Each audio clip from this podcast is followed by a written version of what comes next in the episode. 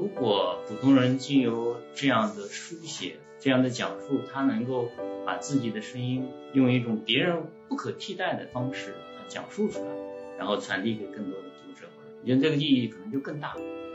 永林还有一个句子说：“会仰望星星的人，你就会看到候鸟。”你们觉得促使秀英奶奶这样的女性开始写作，如她们这样的女性写作的力量在哪里？她们都是有巨大的心事啊，满怀的心事在那个驱动着他们。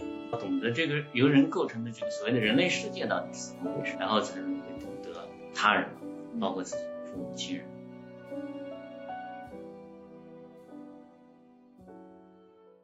Hello，大家好，欢迎收听涟漪效应。我是澎湃新闻镜像栏目编辑吴晓慧。涟漪效应是一档热点话题播客，由澎湃人物和镜像栏目联合出品，关注新闻背后的故事，热点之外的冷思考，打开可能，通往更大的世界。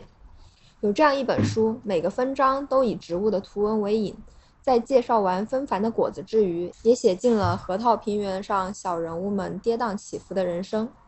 世上的果子，世上的人的作者秀英奶奶。出生在内蒙的农村，只读过一年半的小学，年过六十，却在儿子和儿媳的悉心教导下，重新拿起笔绘制自然笔记，书写故人旧事。这是继《自然笔记》《心灵史》《胡麻的天空》后，秀英奶奶所著的第二本书。写作让秀英奶奶放开了自己，常常萦绕在心的往事，终于在图文的创作中得到了释怀。内心的由小变大，让她获得了久违的松弛。而秀英奶奶的儿子与儿媳与其他年轻人不同，他们的日常并没有被都市的快节奏裹挟，闲适与松弛的生活基调，在如今这个时代显得尤为珍贵。本期节目邀请到《世上的果子，世上的人》的作者秀英奶奶的儿子吕永林和儿媳瑞东丽两位老师，请两位老师跟听众朋友们打个招呼吧。嗯，朋友们，大家好。我是上海大学文学中文系的吕永林，我的主业是教授创意写作，啊，同时也研究中国现当代文学。大家好，我是《自然笔记》一书的作者瑞东丽。以前呢，我是上海教育出版社的编辑，现在是一个非常快乐的自由撰稿人。在这位奶奶的新书中，奶奶讲述了许多有关父母、有关兄弟姐妹的人生遭遇。于老师，您在书中也提到了自己年少求学在河套平原的儿时见闻，你可不可以分享一下您离开家乡前的成长经历呢？我们那个地方是内蒙古的一个啊特别开阔的一河套平原，那个云白天蓝的。我记得我们小的时候啊，兄弟姐妹们经常在院子里洗衣服，然后晾衣服。那么同时呢，我们会唱歌。记忆当中是一个特别美好的地方，但是也确实是很贫穷。偏远，所以我们很多的少年人其实是想要离开这个地方，到外面去。有很多的记忆是一个呃既复杂又矛盾的那种记忆。那这些过往对您长大后的性格观念和生活态度是什么样的影响吗？就这个地方是特别明亮的一个地方，开阔。呃，至少对我个人来说是影响了我性格当中一个很重要的方面。就我我觉得我。到现在为止，还是保保持一种就是喜欢拉开窗帘，要让阳阳光进来的那种啊生活的这个习惯。然后我也特别喜欢那个像“君子如想”这样的格言。但是另一方面呢，就是地理的那种，它影响或者说它塑造了我的一种比较单纯、比较乐观的那么种呃性格。对，嗯，有时候呢，觉得可能也会让我这个人不太。在人事方面变得敏感，或者说这个，就，有点像现在说的钝感力的那种感觉。钝感力，对。那后面主要开始学习文学，成为一名文学院教授创意写作的老师。最开始是因为什么会选择这门学科？嗯，其实我最早的时候是硕士毕业，然后到那个上海第二军医大学，对，在那里工作了十二年。后来到一三年的时候，我我面临的转业的问题，嗯，当时。呃，很多的同事其实会愿意选择像当公务员，我呢就特别想要进高校啊，因为我我一直是在中文系成长，然后学的也是现代文学，对，我想当中文系去，嗯，当一名老师，高校老师，所以后来嗯，最终还是上海大学中文系创意写作这个学科收留了我，嗯，我也也对这个创意写作本身也是有感觉，还是觉得高校老师这样的一个职业或者身份更适合我的性格，也适合我的志趣。公务员或者说其他的部门，嗯，虽然可能会在那个物质上或者说其他方面带给我更多的东西，呃，所谓的社会资源，但是似乎在我这里不是一个第一性的东西。那后面教授整呃创意写作的期间，您觉得这个学科有为您的生活思考带来什么不同的角度吗？创意写作以前其实我们了解比较少，后来呃真正跟他打交道之后，呃会发现这个学科跟我们以往的文学教育相比呢，在在那个写作这方面，它有一种一种一种民主性，一种民主性，它就它会有一些口号，比如说人人都可以写。人人都可以教，那个这是以前我们的文学教育呃似乎不怎么去认同和提倡的。这个呃，我觉得是呃，特别是在我带着母亲来进行创作的时候，觉得呃特别好一个理念。呃，创意写作也特别倡导，就是我们每个人普通人都有他自己的那个创造性。那瑞老师，您是出生在四川嘛？之前生活习惯应该和内蒙古相差很大。您的童年是什么样子的？那么我家乡是四川省攀枝花市，我那个日子过得比他好得多了。嗯，我小时候我童年其实是非常幸福的。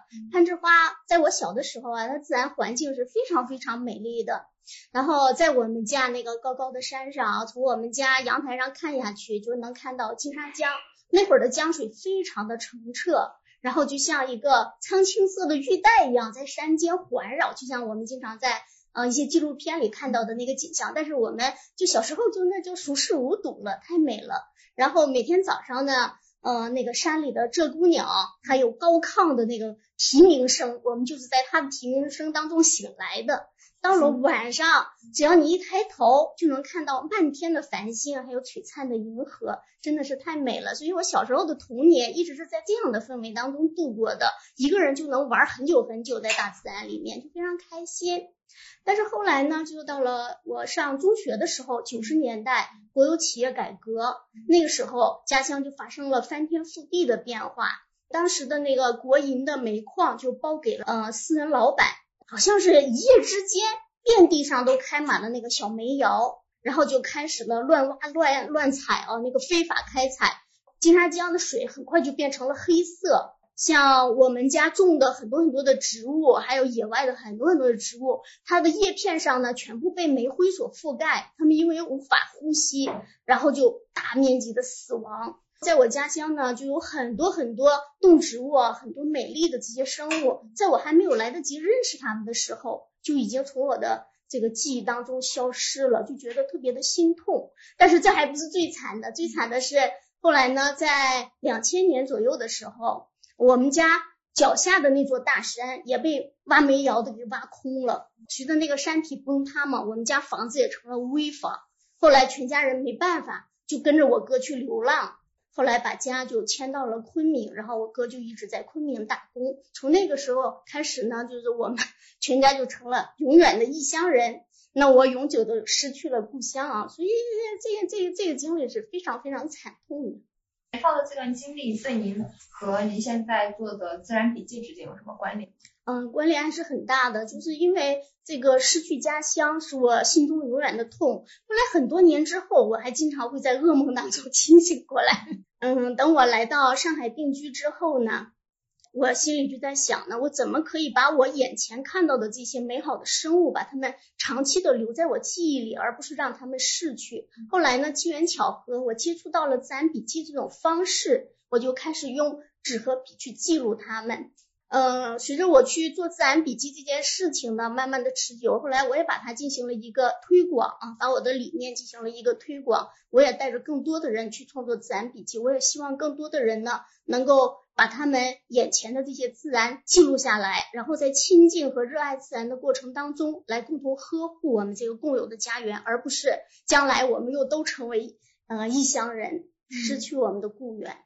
那您觉得制作自然笔记给您的生活带来了哪些改变？哎呀，给我的这个带来的太多的福利啊！我就觉得自然笔记简直是对于我的一个恩赐。当时来上海工作的时候呢，就有很多不适应，而且上海这个生活节奏也是非常的快。在工作的前些年呢，就觉得特别焦虑，就像现在很多年轻人，他会觉得晚上这个睡不着觉，也会失眠呀，这个心情不愉快呀，都有的。工作没几年之后，我那个身体就出了大毛病，在我的。肝脏上就长了一个小苹果那么大的一个肿瘤，是一个结节，还好是个良性的肿瘤。后来呢，就去把它切掉了。直到呢，二零零九年，我接触到了自然笔记，啊，我发现呢，呃，这个重新回到大自然，其实是可以让我重温童年的那种快乐的。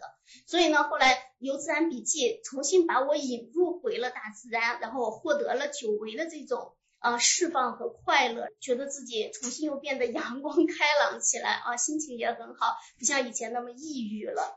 后来呢，就是在这个创作自然笔记的过程当中，慢慢呢，他呢又引导我走入了创作写作的道路上去。到后来，二零一八年的时候，我就辞职当了自由撰稿人。所以呢，是他一步一步的把我带入了现在的一个幸福的一个天地的。我接触下来，觉得两位老师都 特别的开心快乐，就感觉不到曾经会有阴霾。那你们现在两个人的生活状态是什么样子？有有什么有趣的日常可以给我们分享一下吗？年轻的时候还是喜欢周末呀休闲的时候，对，去逛商场，去娱乐。但是这个现在我们自己笑称是中老年人，就是别人去比如社交，嗯，消费，呃，这这些时候我们可能更多的就去自然当中去。在上海条件有限，我们就逛公园。逛公园，这个是我们经常要要花心思去做的，不是说就随便溜达溜达。呃，有时候甚至是会用尽心思去逛公园。比如说我们呃我们要给自己去那个配望远镜，我们去观鸟，去观鸟巢，然后去比如说看那个张青凤蝶。那那春天的时候，那个张青凤蝶在那些花朵上，我们用望远镜去看，它就就就像是。真的就是整个的天空，整个的空气就像是那个那个澄澈的海洋一样，也整个人都都就是会会被那个洗一下的那种感觉啊。然后去看鸟巢，都春天的时候你会看到那个被鸟儿废弃的鸟巢，它它会重新有青苔，会有青草从上面长出来。因为两位老师现在也是丁克嘛，那丁克是之前结婚前就商量好的吗？还是婚后决决定的呢？呃，您觉得这个决定会让周遭的亲友感到不理解吗？有遇到过这种情况吗？是婚后，嗯，对，婚后两个人这个也确实是天作之合，没有想到确实是两个人都是对孩子，嗯，不是那种像有很多朋友是，嗯，就看到孩子就就就就喜欢的不得了，就要亲一亲啊，抱一抱。我们俩好像没有这样的一个特别的感觉，对。然后呢？还有别的方面的一些自己的想法，就两个人决定是丁克，嗯，但是很多的那一些呃呃要坚持下去，或者说一直盯下去，现在成为铁钉，很多的一些呃想法或者我们现在称之为理由的东西，是后面慢慢的、慢慢的生长出来，并不是一开始就有，嗯嗯，就越越来越觉得它是个正确。那对我们俩而言是对，因为确实是各有各的欢喜，各有各的这个乐子。那我我们觉得盯下去更快乐。那您觉得这这其中有没有遇到过阻力呢？最大的阻力来源于哪里？一开始可能还是就是比如说我们呃自己的那个亲人，家里会唠叨。当然我们两个是家里面最小，就是他呃东丽也是家里最小，我也是家里最小。就是呃父母亲对我们的要求不像对于我们的哥哥姐姐那样，他们会有一个呃特别直接的期待。到了我们这儿的时候，他们已经期待过了，要求孙子孙女一大堆了。那主要是觉得我们俩不要孩子，是担心我们老的时候没人养我们，是为我们，而不是为他们。对。那你们后面就是有过沟通，然后慢慢去解决这个困难的过程吗？对，这个其实呢也是慢慢的，我们会让我们的家长要对我们放心，对不对？我们会经常跟他们讲，我们对我们的老年生活是有安排的，然后。嗯，比如说我们肯定是寻求社会养老，然后将来随着我们年纪大了，社会养老这个体系保障也会越来越强，这个是不需要他们操心。而且像我父母呢，他年纪大了，现在慢慢的也在让社会养老的模式介入到他们的生活当中去，所以他们慢慢的也能够接受这样的模式，他们就不会觉得哦，我们到老的时候，呃，老无所养，很可怜的那种。慢慢他们会接受这样的模式，嗯，嗯就不会唠叨。对，另外呢，就是就是我们的父母，他们也会慢慢的更更加理解我。我的母亲因为跟我们交流特别多，比以前更加知道我们想要什么样的人生。那两位老师有呃，如果将现在目前的人生划分成几个阶段，你们会怎么划分？然后每个阶段有什么样的特点？呃，我可能还是呃童年、少年，然后现在的中老年啊这样去划分。少年和童年，呃，其实我刚才说到，就是在我们那个河套平原那里还是蛮幸福的。我一路上也也还算比较顺利。我们家里的这个我的父亲母亲，我的哥哥姐姐对我也特别好，就是有一个呃几乎没受到什么伤害的童年。嗯呃，除了贫穷和和那个苦役般的劳作，后来慢慢慢慢在成长，在成长。那么成为中老年人之后，一方面会觉得就是确实是很多以前单纯的少年或者说呃那个青年人看不到的东西，呃看得更清楚，更清楚，然后也会感受到有很多这个比如说苦恼或者说这个压迫性的东西。但是另一方面自己确实也一直在一直在成长，在成长，呃我也比较注重像哲学、精神分析学的一些一些领域的学习和思考，我觉得就是。这个成长会让我变得更加的懂得自己，懂得别人，懂得这个世界。然后呢，我就会觉得我可以把我的那个童年和少年带着一起走。我可没那么复杂，我前后只有两个阶段，一个卷的阶段和一个不卷的阶 段。在我辞职以前都是一个卷的一个阶段啊。然后无论是从读书到工作。都是在这种各种各样激烈的竞争当中，也要熬日子。一八年辞职之后啊，就是舍了很多东西，给自己做了很多减法，舍了很多东西，就过一种最简单、最质朴的追求自己内心的快乐。不像以前当编辑的时候，要去看很多自己很讨厌的、写的一塌糊涂的那些烂稿子啊，那非常非常的不快乐，觉得说浪费我的人生，浪费我的生命。呃，到现在我就想写想写的东西，那肯定是我最最开心的东西。现在很多生活在大城市的年轻人都会被快节奏的生活裹挟住嘛，有人会忍不住觉得压力太大，然后逃离都市生活。你你们之前有考虑过离开大城市吗？是什么让你们又留在了上海？其实像东丽的家乡就是云南，呃，我们对云南特别有感情，假期经常去。来大城市呢，就是我是确实是少年时代的时候，有很多来自于大城市的，像像江南、像上海、像香港那那那样的一些信息，他会他会给我们一个乡乡村少年有一个呃莫大的无形的召唤。然后那个时候确实也是，就是我们整个国民都是那种，对吧？都市中心的那种文化和观念，他在召唤我们，就就就要从村里从农村跑出来，要到城里去，嗯。嗯，后来才意识到这个其实是很成问题的一种时代的观念，哎，它会裹挟这么很多人。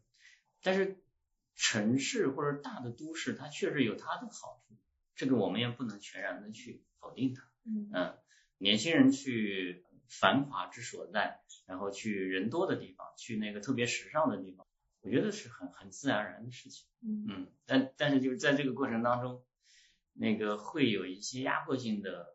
他自己可能觉得被奴役的，对吧？那种异化的东西出来，那时候就是还要看自己的内心到底要什么。那我纯粹是因为爱情，没办法，因为我浙大博士毕业的时候，我是多么的渴望能去一个小城市生活，因为我。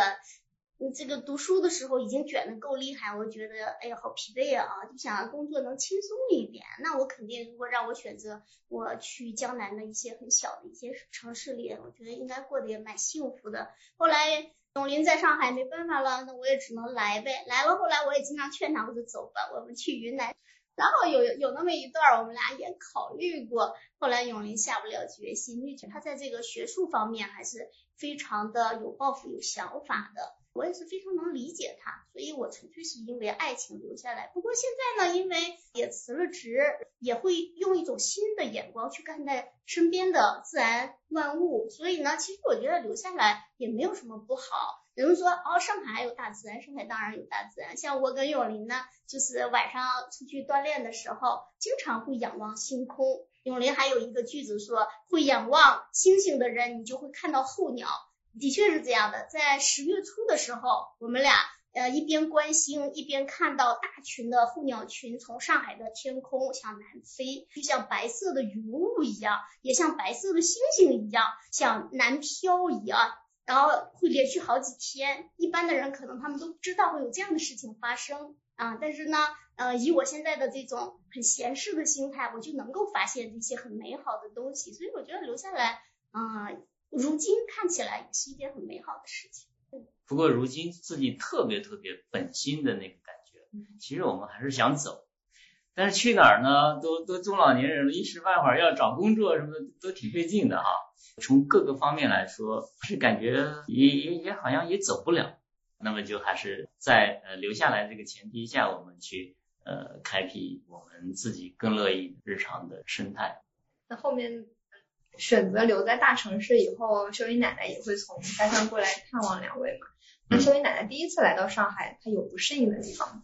她确实是，她本来就是来来跟我们住一段的那种那种心理，但是呃，因为我们希望她常来，有时候呢，呃，因为这样或那样的原因，她会她确实会常住，最长的时候会住一年多。那这个时候其实她是很多不适应，语言不通，呃，人生地不熟的。它是像一棵树或一株植物，它离开了自己的土地，那个感觉是很不自在的。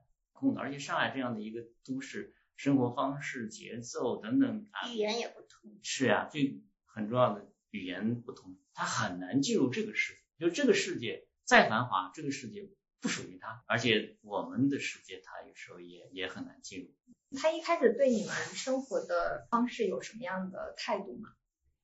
当然，一开始看我俩丁克还是唠唠叨，后来又看我辞职，他也是一开始不理解啊，啊，东丽把工作辞掉以后，就靠永林一个人养活，这可咋整啊？也很为我在上海房价又贵，对，他也很为我们俩这个生活发愁。但是后来他跟我们一起生活，他会看见我并不是说一天像个家庭妇女一样，一天就过早上忙来忙去的。那我也在进行创作呀，然后我也经常被邀请去各个学校讲课呀。这这完全不用永林操心养活自己没问题。后来当他了解到我们俩目前的一个生活状态，而且我们也会跟他讲，你看我们俩都买了重疾险，将来呢如果真的遇到事情也不用害怕。所以呢，他就通过跟我们更深刻的、深入的一些沟通当中啊，他对我们这个生活方式有了更多的了解，慢慢的他也就看开了。那之前我记得刘老师在采访中也提到过。母亲总有一种无意识的看儿女脸色的状态，就比如说她想买什么不会主动要，等儿女开口问才说，生病了就忍着，等儿女发现了才去医院。您是在什么时候突然发现母亲会这样看儿女的脸色生活呢？具体体现在哪些方面？最早的时候应该是，就是我们在零六年二零零六年的时候，我们兄弟姐妹一起给他们买了一个小房子，在临河市，对，就是巴彦淖尔市。到了巴彦淖尔市的时候呢，我的父母就完全没有自己的收入来源，就他没有在在这个呃收入上完全没有自己的这一块没有保障的时候，说实话，这这个老人呃年纪又大了嘛，他他就没无可奈何的会进入这样的一个人生的一个一个困境。然后有一些细节，我觉得就是他很多时候说话的时候，他他自己不拿主意，不做主张，他的语气上。措辞上他会会含糊，就不是像像我们啊，我们要决定什么，我们要做什么，会很就很清晰，对吧？很肯定的去表达。那我母亲这方面就很明显，包括现在其实他这个这个这个习惯，我还是多多少少能看到其中的影子。所以有时候我觉得很很悲凉啊，很悲哀，就是呃一个老人他的讲话的方式，最后他形成了一种就是含糊的。不那么肯定的，对吧？那么那么那么清晰的一个表达方式，这这作为儿女来说是很难过的一个事情。确实，可能因为自己决定不了，觉得自己决定不了。对对，他很多事情他觉得自己决定不了，嗯，做不了主。那小时候您和母亲是怎样的相处模式呢？其实小时候我母亲是很做 很做得了主的一个人，倒不是说她是一个很很强势的母亲，而是说她是一个我特别呃尊敬的，我我愿意听话听他的话的那样。而而且我在书里面也看到东丽老师有讲到过，有一段您刚去李老师家，然后也是婆婆就马上给做主了，对，就非常雷厉风行。对，呃，其实我跟永林是大学时候的本科时候的同班同学，同班同学就自自由恋爱，但是那会儿还没想着立刻要领结婚证，立刻要成家嘛，觉得哎还可以年纪再大一点也不要紧。后来婆婆看见我们俩，他把好像把媳妇儿都领回去了，然后还不领证，这是怎么个情况呢？他就觉得已经领回家了，这就应该是个媳妇儿了，对吧？就应该领证。但是我们俩又没有时间去领，因为马上就开学了。就催促我们俩赶紧的去拍一个那个两个人在一起的大头像，那个仪式也是非常的简单，不像现在大家要挑一个什么黄道吉日去拍个照片。我连衣服也没有，就是说一个喜庆一点的衣服都没有。后来就把永林姐姐的红毛衣往我头上一套，然后呢就打发我俩去拍照去了。两个大头照拍过来之后呢，我俩就各自奔往各自的学校去上学。上学呢，趁我俩不在，婆婆呢就请了姐夫带了一点喜糖什么的，有姐夫帮我们俩把那个 结婚证给领了。后来我俩个又放假回来，拿到结婚证一看啊，上面除了名字啊什么还是对的，但是生日全都是错的。然后他的生日是五月一号啊，是劳动节；我的生日四月一号，愚人节。我说好家伙，这愚人节嫁给了劳动节。到后面你有通过观察发现他的转变吗？婆婆她雷厉风行是一方面，但是她在我们面前可能给我的印象啊，她是一个非常传统的老人，因为她以前吃了很多很多的苦，非常隐忍，特别爱哭。特别爱絮叨的这么一个传统的老人啊，他以前给我的印象就是这样。对于他的情感，更多的是一种像普通媳妇儿对婆婆的那种尊重啊，带很多的同情和怜悯。但是后来呢，这个我跟婆婆的那个关系发生了很巧妙的一个变化，就是因为要带着她去做自然笔记，我们俩就变成了师徒的关系啊。后来慢慢的，她又出了书。啊，就在这个过程当中呢，我会发现我的婆婆，呃，完全不是以前我印象当中应该被我怜悯的这样的一个女性，而是呢，她其实是有很坚韧的这种意志力，她是一个非常有韧性的一个老人，而且呢，在这个手工和绘画方面，她的确是有着非常与众不同的天赋和才华的。呃，对他更多了解，我就觉得他内心世界是其实是比我以前想象的要丰富的多。所以呢，我现在也是对他不再是单纯的尊重，而是变成了一种敬爱。秀英奶奶她在后面学习到了上网识字这些技能嘛？嗯，她学习到了以后，您觉得她有什么样的变化吗？她本来呢就喜欢文化，其实她是那个被迫辍学的，所以她那个。隔了很多年很多年之后，在自己的老年时代，他重新识字，非常高兴。上网这个确实是对于一个农村老人来说，他一开始他想不到，特别是很多年前，他想不到自己要去上网。所以当我们教会他使用电脑，他自己开博客，然后他能上网，他能跟我们用 QQ 视频聊天。那这个时候其实他会觉得，他自己做了一件就是自己以前没想过要做的事情，一个是做成了自己。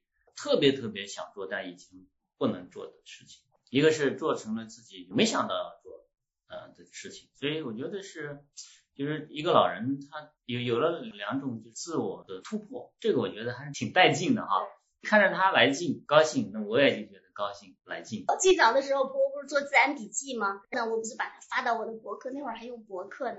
后来我跟婆婆说说妈，好多网友都喜欢你。婆婆那会儿她也没说什么啊，很多年之后她告诉我说，她说你当时说网友，我在想啥叫网友？是不是你们南方的打鱼的人比较多？你跟那打鱼的人是好朋友，所以你那些打鱼的朋友，呃，你拿去给他们看了我的画，他们夸奖我。她 说后来我学了上网，我才知道原来都是一些看不着的那么一些人，叫做网友。这个趣事呢，他们婆媳两个一起创作一本书，快要完成了。呃，其中这个就被我母亲画到那个她的作品里去了。您刚刚也提到说，现在秀英奶奶和您是学徒与师傅的关系嘛？嗯，这样的改变有没有改变之前您和奶奶的日常相处？有的嗯，一开始呢，就是如果婆婆来跟我们小住的时候，或者我回内蒙的时候，然后我们俩互相看不惯的时候，那肯定习俗也不一样，然后呢，这个文化背景也不同，那肯定你做什么，我做什么，肯定看不惯的地方，那大家就是悄咪咪的不说，忍着。但是你也知道，就是说这种忍着啊，到最后很有可能就爆发。好在呢，后来我俩变成这个师徒关系。那师徒嘛，就是他是这种亦师亦友的关系啊。然后后来就是我们俩关系非常平等，然后就是看不惯，看不惯就说，一定要说出来。像婆婆啊，在家乡的时候，她因为他们老家从山西走西口过去的，所以呢，就习惯喝粥的时候不用勺子，那会儿都用筷子。稀的粥，拿筷子在碗里捞那个米粒儿吃，到现在他也是这个习惯，他改不了。但是呢，以前我看不下去，我就不说。现在呢，我就每天打趣他，我说妈，你又在拿筷子捞米粒儿了，你得喝到啥时候去啊？我就说出来，就以一种玩笑的话，能够把这种情绪就释放出来。那婆婆呢，以前对于我。在家里比较比较霸道，在家里也比较强势的那种啊，他就看见了，他也不好说什么。现在呢，他也是跟我很平等了，他就开始打趣我了。他说：“哎呀，员外呀，你又开始直播上人了。”就开始很幽默的就跟我进行这种互动啊，然后就把很多呃以前那种不好的情绪就把它排遣掉了。那教学过程就您开始教秀英奶奶自然笔记嘛，在教学过程中，呃，是什么时候让您最有成就感？和聊天的时候相比，你觉得婆婆的文字和图画表现上有什么不一样？其实就是很多人都以为是我在教婆婆什么，其实还真不是。啊、就是说，比如说你说写东西吧，这真不是我教的。这个学学文字啊，学什么东西，这个顶多就是我们帮他准备上一个字典，他自己把他小时候学到的那点拼音基础捡起来，自己去查字典学认字。那你要说绘画，那其实我自己也不会画画，因为我也不是科班出身，我没有办法教他。他纯粹是凭着自己的这种天赋和才华。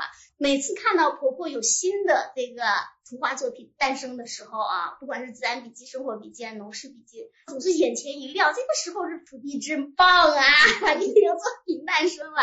但其实我知道，我就是一个那个引路人，而非真正的教学者。婆婆的这个以前呢，对于她生活当中的一些不愉快的事情，她是非常喜欢去讲述，也就是我们说絮叨嘛。嗯啊，呃，就无穷无尽的一边流泪一边唠叨，我是特别不爱听，因为我这个人心直口快啊，不喜欢在那儿听的十分的压抑啊。那后来呢，结果婆婆呢把这些她的往事用图画和文字创作出了作品。那这个时候我就觉得特别的好，特别爱看，因为这个里面还是有很大不同的，因为毕竟这个创作出来的这些图书也罢，呃，这个图画也罢，那么就是你会感受到它里面很深的这种艺术的气息在里面，它把生活里面当中的一些很多内容，它进行了一个提炼。然后你能感受到它这个沉淀了岁月沉淀之后的那种美在里面，所以呢，比较符合我这种呃，可能就是知识分子的这种对于文化的、对于美的一种追求、一种需求。而且呢，以前婆婆絮叨的时候，我觉得她絮叨的那些人都很讨厌，都是坏人。她不会说好人，她只讲坏人，而且坏人就一个方面，就单纯一个坏。然后我就觉得，哎呦，这些坏人讲起我也是心烦的不行。但是后来婆婆在写书的时候，我发现呢，她写一个人的时候，她丰满，把一个人物他的这个生命的一个历程，他可能有好的一面，有复杂的一面，他都能够把它体现出来。那么我就觉得像像一个很好的一个我从来呃都没有听说过的一个民间的一个故事一样，就像读故事一样，我很爱去听它。我其实我觉得我我们两个更看重的是经由写作，然后我母亲她她自己发生了一个创造性的改变，不再是一个纯粹的一个回忆和呃伤痛讲述，嗯，对他不然的话他就陷在里面，而写作让他出来，就对这个是对开阔了。对对啊，生命打开了。对对，把自己打开。他现在不大哭了。他以前一一去到那些成年老师，那个哭啊，你沉浸看，在那个情绪里。对他现在就是呃写书嘛，就是一种创作。他写的这过程当中，他也不大哭了，然后情绪也很平复了。在书中，秀英奶奶对家人的描述都平时简短，人的一生往往很长，写出来能够提一提的事情，却短短变成了几页。秀英奶奶她在提到四妹妹的时候写到，呃，那么好的一个人，如今却跟从来没来过这个世界一样，再也没有被人提起。那两位老师觉得，为什么记录有着这么大的意义？写作对于秀英奶奶意味着什么？对你们又意味着什么？我们都是普通人，特别像我母亲这样，就用梵高的话说，是这个比卑微更卑微的人。我觉得对于普通人而言，记录自己的生命过往，包括记录自己生活过的各种各样的时代和世界，这个是特别值得、特别特别需要的。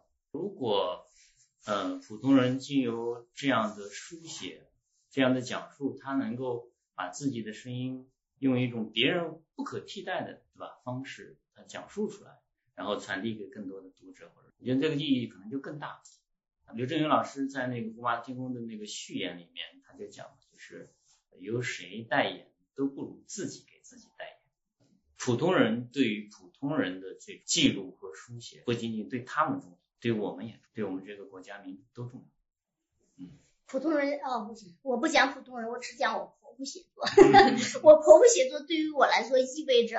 美好的生活的开始，因为他有事情做了，而且是我们共同的呃朝向的一个事业的方向啊，去去我们共同去做一件事情。如果婆婆还像一般的老人那样，一天跟媳妇儿两个没有什么共同的话语，那么有时候她要来住个半年，住个一年，那我怎么去面对她呢？我是觉得是非常非常的这个日子难熬。那么。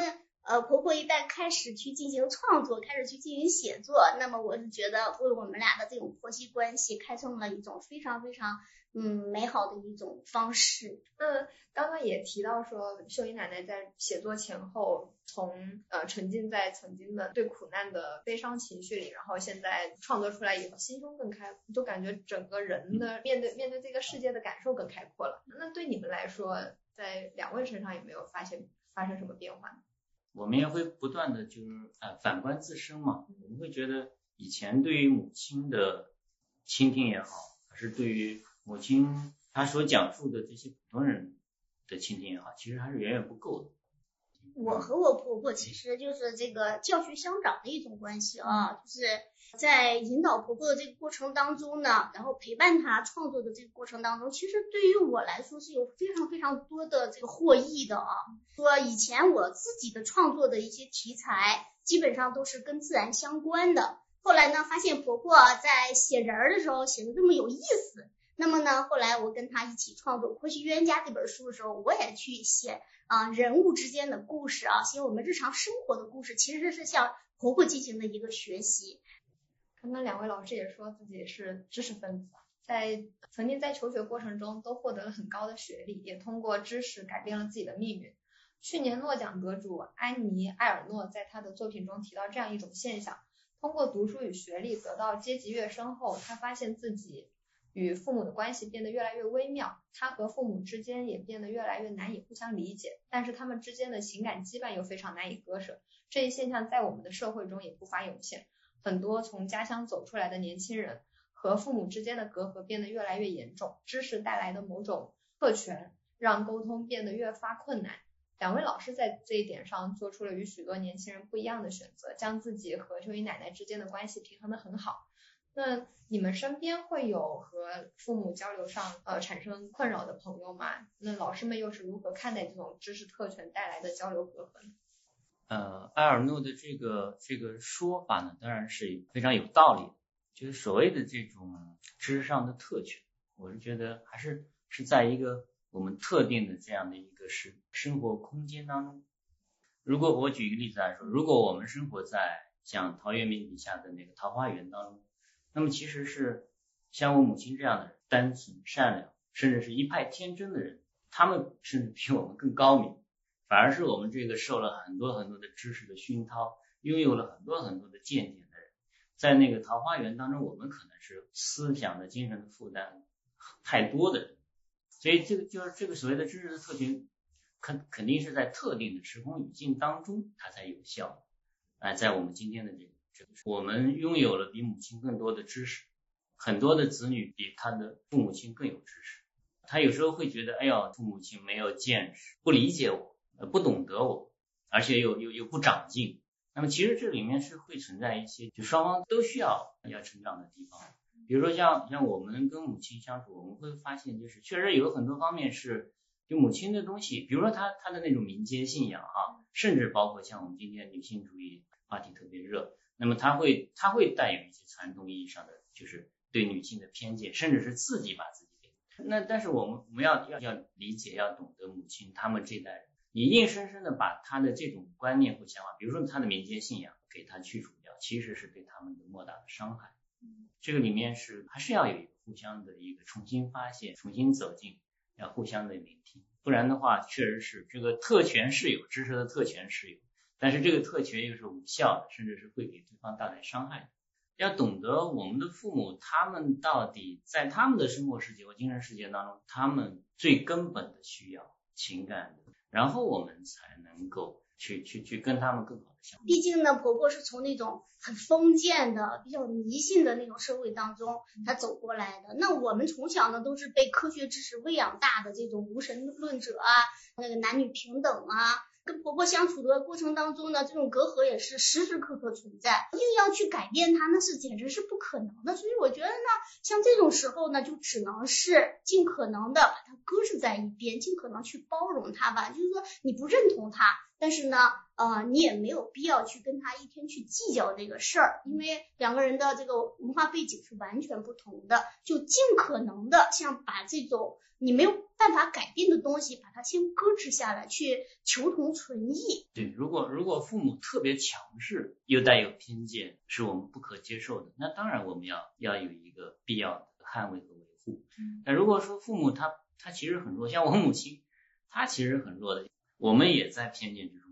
对，我们也在偏见之中。比如说，你说有神论和无神论哪个更好呢？你很难讲。像婆婆他们如果遭遇到挫折，她会跪在大地之上，向太阳磕头，去寻找一点点心灵的慰藉。但是如果你像我们这些知识分子，你要是遇到遇到了生命当中巨大的挫折的话，你去求助于谁呢？你很容易生命就陷陷入了一种虚无，很容易就抑郁了。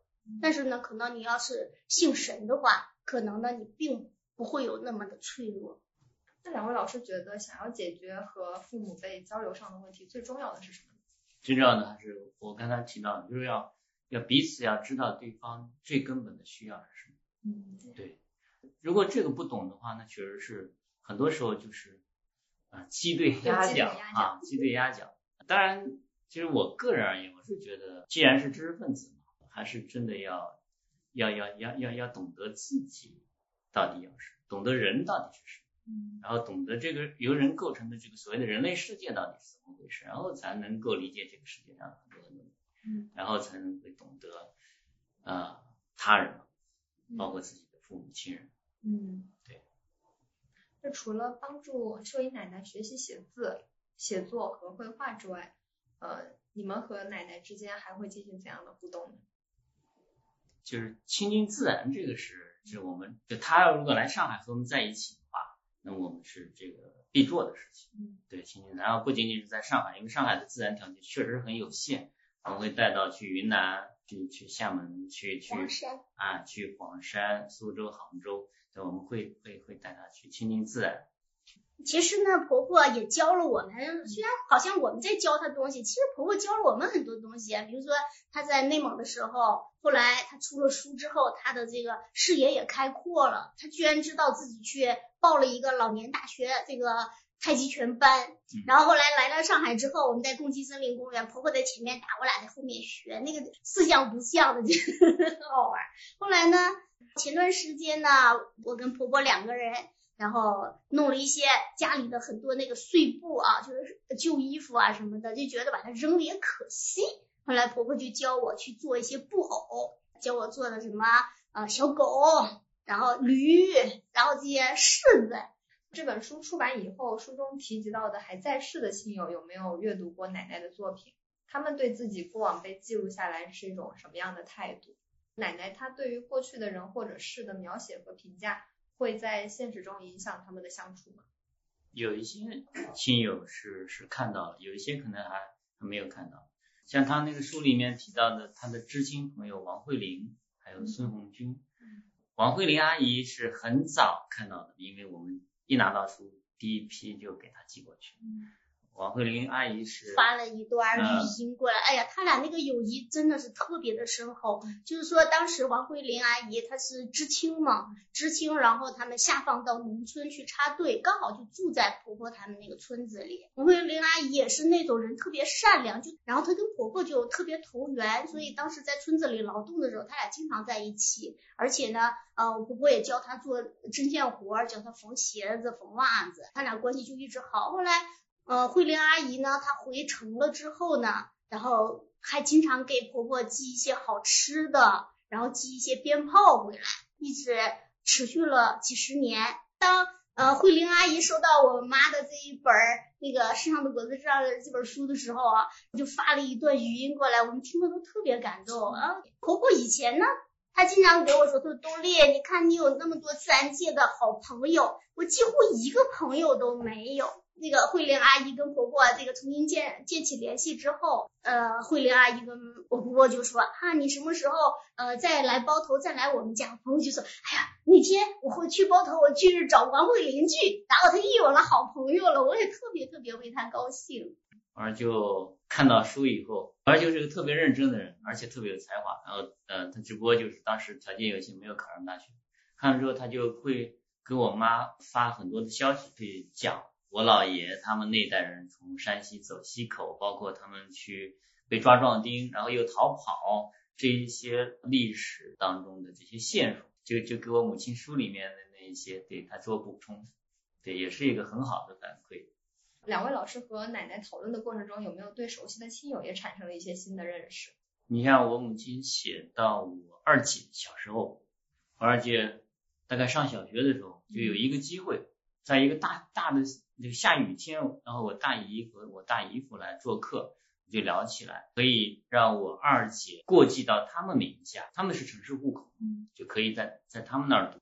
然后小小的我二姐当时就做了一个勇敢的决定，改姓。我们姓吕，她她她本来姓吕嘛，叫吕红霞，然后她就跟着我大姨夫他们姓李，木子李。叫改名叫李红霞，这个是以前我们不知道的。对对，我母亲的讲述啊，这本书让我我重新发现了啊我二姐的一个一个故事。我母亲一直耿耿于怀，虽然我二姐呃有了那么一个机会，然后去读书，但最终还是没有真正的改写自己的命运。就是就是说，普通人最终还是会被历史拨弄来拨弄去。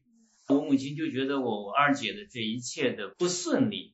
甚至是甚至是失忆，对吧？失忆就是因为那一天的那一场大雨导致的，对，所以这也是民间信仰哈。然后我就觉得其实是，哎呀，这里面好让人呃情情感很复杂。然后包括像里面秦宽小舅舅，他本来自己栽了很多很多的树，结果一夜之间就被收归集体所有。相当于把个人财产给没收了，那么这个呢，就就让我的秦宽小舅舅就非常非常的难过和伤心，他他就觉得这个将来归了基地之后，还不是众人这个这个不知道会被谁就就就可能就就就拿走了，他一怒之下，在晚上就把所有的他种种下来长了好久的树小树全部拔掉。其实我我的这个秦宽小舅舅平时是一个很很柔和的。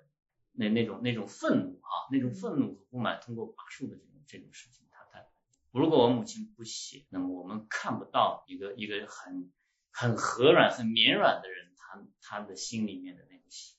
嗯，对对，嗯。啊，那个以前呢，反正在看婆婆这本书之前，我就蛮好奇的。我说，哎呀，永林家的这些亲戚，那这性格为什么都是这样的软弱啊？不就是都是这种柔柔弱弱的？加上婆婆也是经常被老公欺负，被外人欺负，然后村里的恶人欺负，我就觉得好气，他们怎么都是这样的人啊？后来呢，读了婆婆的书，哎呦，我发现他们。这个这有两个原因，一个呢就是他们家后来还知道啊，原来老爷和老娘他们都是这样的一个性格。另外就是看到的那个时代背景，的确那个时候呢，女性的地位实在是太低了。我我我我们好好像是在跟时间，在跟社会在争夺我的母亲。嗯，就刚才我们说到那个知识的特权啊，知识特确实是在在我们所生活的这个时间。这个特定的时空里面，我会看到，确实是我母亲他们这代人，中国的老农民。一方面，他们是呃给这个世界做了很多贡献了，甚至做出了很多的牺牲。那么有时候我会觉得，他们他们其实是这个世界的大地，是支撑者。但另一方面呢，这个世界，这个这个这个社会给他们的那种福利，其实很。微薄，呃，与此同时，就是这个世界给他们的那种精神的给养也也其实很。那么吕老师，您在文中写道：“我隐约感到，往后最容易使母亲衰老的，不是悲伤，而是孤独。但这孤独不只是一个单身老人的中国式孤独，更是一个离开土地、没有退休年金、不爱串门、没有朋友。”缺少个人尊严感和身份感的中国女性老农民的孤独，这孤独其实父亲在世时母亲就有。在文中对这一孤独的描写是非常写实的，因为在我的祖辈中也有人承受着这样的孤独，却无处排解。很庆幸两位老师都能够通过自然笔记为秀英奶奶找到一种排解的方式。你们付出了很多努力，其中也经历了非常多的磨合。两位老师在这个过程中最大的感受是什么呢？那就是说，我会看到，就我母亲，一个一方面是经济上或物质上的那个难以支持或者独立，另一方面是她精神上的或者知识上的荒芜。那么这个是我我有时候会觉得很悲凉的一件事情，哎，很悲凉的。尽管说我我我母亲是我们以这样的一个特别的方式，以我们自己的这样一个特。特别的条件，对吧？然后呃可能会有所改变，但是我我也同时看到，就是我母亲他们这个年龄的那么多的我们家乡的那些呃中国社会当中那么多的老人啊，其实是还还还有很多很多的自己的苦恼甚至。我是觉得这个中国这些老年人的孤独啊。怎么去解决这个事情呢？就是很多人以为呢，就是比如说那首歌唱的“常回家看看”啊，是不是就真的能够缓解老年人的孤独？我觉得也未必。我们觉得呢，呃，如果要帮老年人去摆脱这种心灵的孤独，还是要给他一个精神上的一个支撑，要跟他有一个精神上的一个链接，去丰富他的一个内心世界。这本书中除了写到秀英奶奶的一大家人外，也记录了许多村子里的其他人。不难看出，个体命运的沉浮无一例外受到历史浪潮的影响。人民公社化运动、知青上山下乡等事件都有被提及。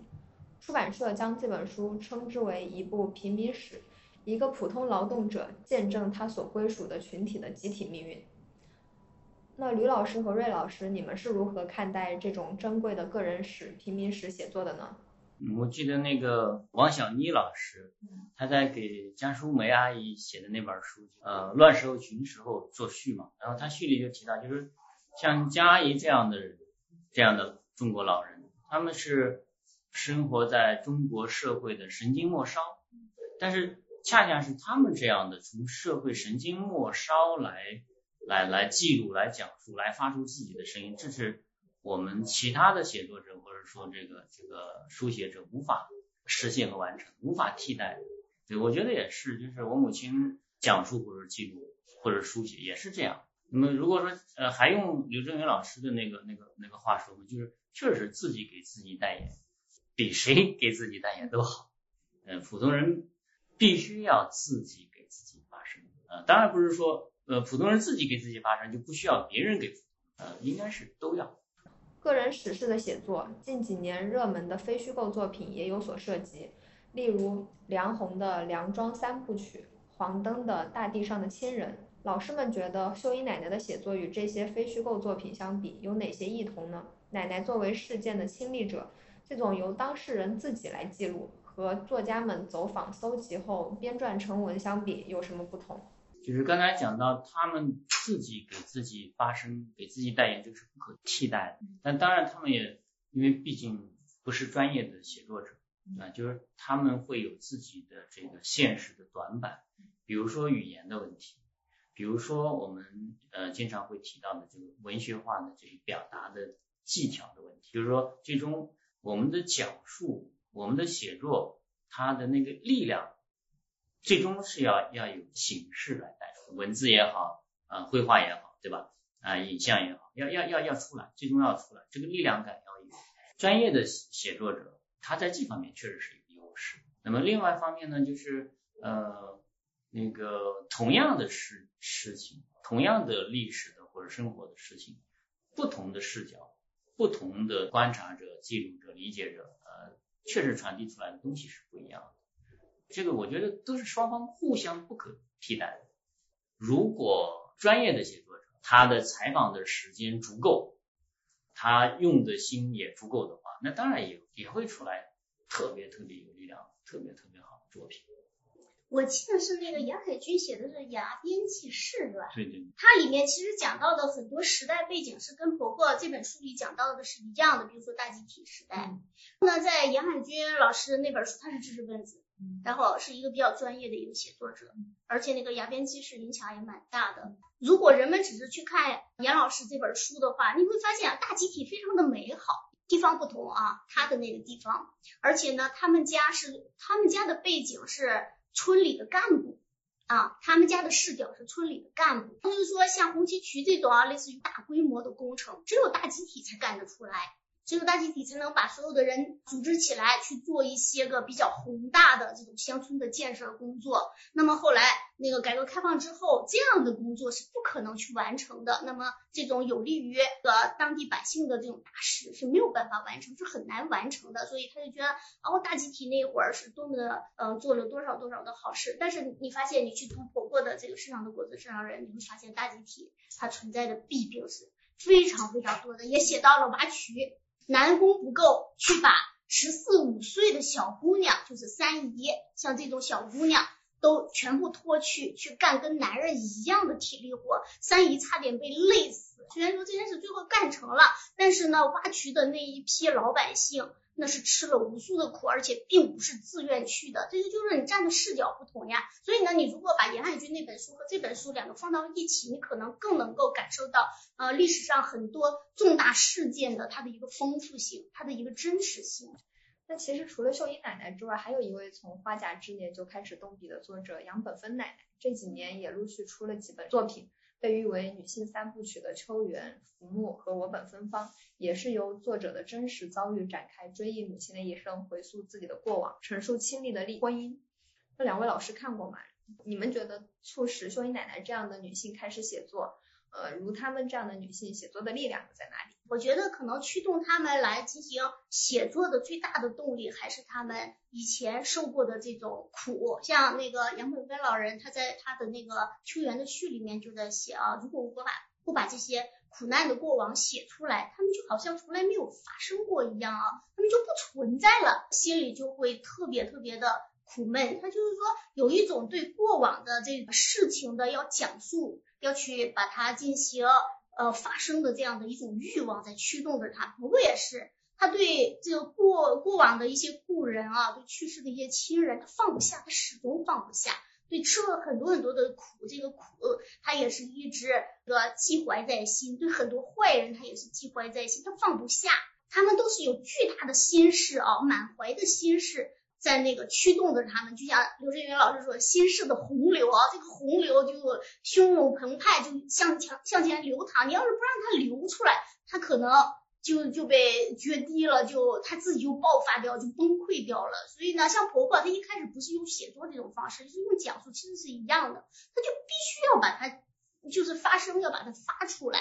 你不让它发出来，它就崩溃掉了。嗯，说到具体来说呢，杨本芬老人跟婆婆还有所不同，因为杨本芬老人他年轻的时候他是一个文学青年，在写作过程当中他能够获得快感，能够给他他在那个序里面他也说，他说啊，写作这个过程啊，温暖了我心中的呃长久的悲凉，就是说这个过程本身呢。他就觉得就是一种很快乐的事情。那婆婆不是这样的，嗯，婆婆跟那个杨文文老人最大区别就是，她曾经年轻的时候也不是一个文学青年，从来没有想起过要用认识的不多的几个字去创作作品，从来没想过。而是呢，到了最后，啊，到了现在老年的时候，啊，在我们的鼓励下，才开始由口头讲述到呃文字下的创作。从写作的自觉性上来说，当然是对吧？杨文阿姨她的那个呃自觉性更强，而且写作的能力都，特别是语言文字的表达能力，那当然更强。那么你像那个马尔克斯不就一本书叫《活着为了讲述》嘛，对吧？讲述这个这个确实他们都有共同的动力。但是我要说的是，就他们都有一个不自觉的地方在哪儿呢？像杨宝芬阿姨，她也会说，呃，母亲，她的母亲的这个生命过往，如果我不把它写下来，可能就不会有人记得，就像不存在一样啊。像我母亲当然也会说啊，像像像我的四妹妹那样，果子一样的掉在泥土里化掉了，就就没人再记起。可是我觉得那个霍布斯鲍姆有一个话说的很好，就在那个非凡的小人物的自序里面，他讲到就是那个普通人不仅仅是要被记录。更重要的是，我们要意识到，普通人是在影响历史，是在创造历史。那如果我我要给霍布斯鲍姆这个话加一点的话，是什么？就普通人在很多时候用什么样的方式影响或创造历史？是以一种消遣式。就他们如果很绝望，他们的生命很暗淡，那么你会发现他们的子女、他们身边的人很可能会被这种绝望和暗淡。所所以，我我有个话说，就是普通人其实是很多很多的人的生命的大地和空气，他们的呼吸。如果普通人他是一直是在在以一种很很很消极的方式在影响和创造历史的话，那我们这个世界，我们的未来在哪？那么这个是我想，粉丝阿姨也好，是我母亲也好，他们是不会有这个自觉性的，就其实他们是在在以他们的方式创造历史。两位老师和秀英奶奶相处模式目前是怎样的呢？还会给秀英奶奶安排一些新的课程吗？三个人之间的情感连接如今发生了哪些转变呢？还是那个，就是在他乐意做的这个前提下，我们还是希望他继续去呃做一些，比如说跟创作有关的事情。嗯，他也他也想做，那我们希望他将来完成一本书，叫做《秀英奶奶的世界》，因为他你看他他的美食的记忆，他的。裁裁缝的记忆，对吧？他关于我们那个地方的方言的那个记忆，呃，很多很多，完全可以构成一个呃普通人的世界。也希望他就是经常去去去走访故人嘛，这就算新的课程了。对对。两位老师可以结合自己的经历，给当下的年轻人提一些让我们放松下来的小建议吗？那如果要是硬提的，就像庄子说：“我姑妄言之，大家姑妄听之。”小小建议，如果有效的话，当然还是离不开一个大建议啊。我我我先给给一个大建议，这大建议就是要要要不断的去去追问自己，想尽一切办法去追问自己，我到底想要干什么？想要想要追求什么？成为什么样的人？然后在这个这个大建议的前提下，小建议，我的小建议就是大家多去自然当中去走走，多去亲近自然，然后亲近自然的时候。那个不要心里面装的依然是人，依然是自己啊，拍点什么立刻去想着是发好友圈儿。呃，亲近自然的时候要要把别人放下，把人放下，最好把自己也放下。我的建议是在他的大建议的前提下的小建议啊，那就是做减法啊，因为是我是以个人的一个经历提出这样的建议的，就是说你在知道自己最终是想要什么的前提之下呢。你去把很多不必要的东西啊，你不要看到人家有这个，你也想要这个；有那个，你也想要那个，你要不完的，一味的盲目去追求很多很多，其实对自己最终的那个目的没有什么意义的东西的话，你会累死。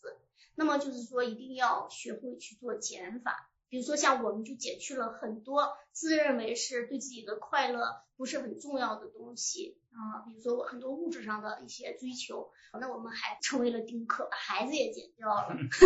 那我我最后就觉得，连工作我也是可以舍弃的，只要我钱够花就行了。我要那么多钱干啥？我又没有后代，对吧？谢谢两位老师。那最后想邀请大家一起分享并朗读《世上的果子，世上的人》这本书里面各自最喜欢的一段话。好的，那么我先朗读一下《婆婆世上的果子，世上的人》这本书里面四书这个篇目里面我特别喜欢的一段话。有一年秋天，母亲让我和四叔去县农场看我大姐。我们走到杨柳隔断的一片植基林里，那片植基又高又密，人在里面，从外面根本看不见。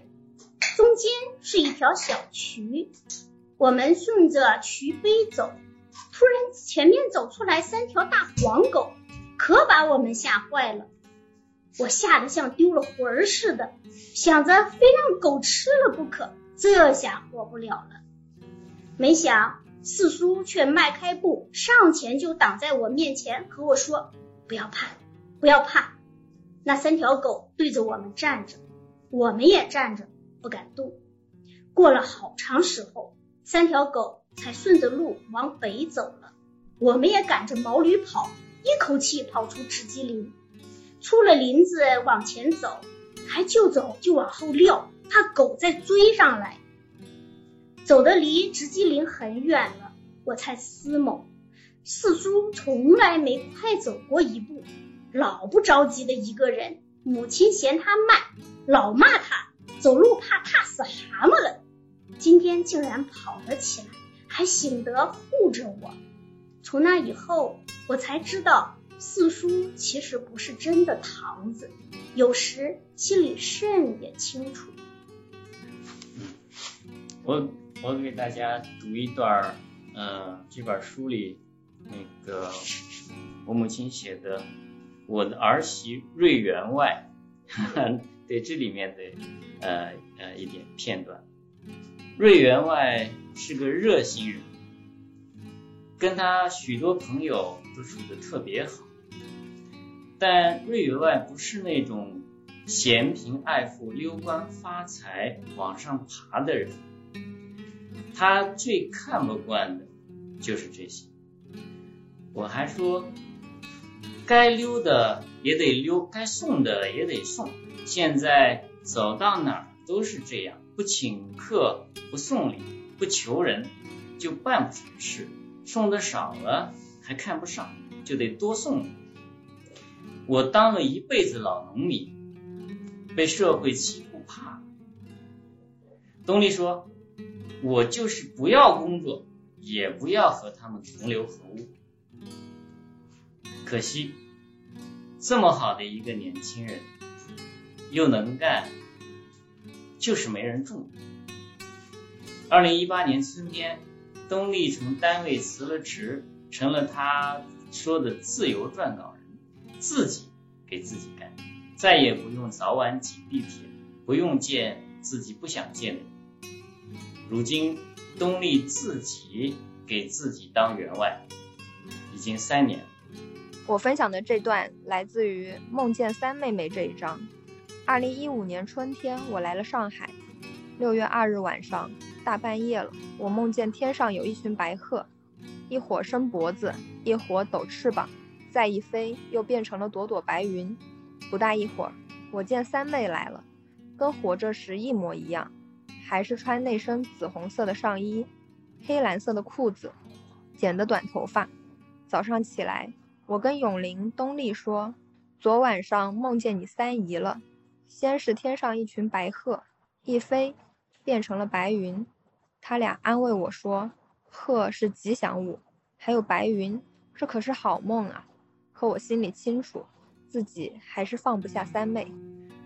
最后，我们还有一个小活动，欢迎听众朋友们在播客下面留言给秀姨奶奶一段话。最后会由吕老师选出三位，每个人赠送一本《世上的果子，世上的人》，奖品由广西师范大学出版社提供。谢谢各位嘉宾参与我们录制，也感谢听众朋友们。希望大家都能在忙碌之余，寻觅到一片属于自己的恬淡松弛的旷野。再见。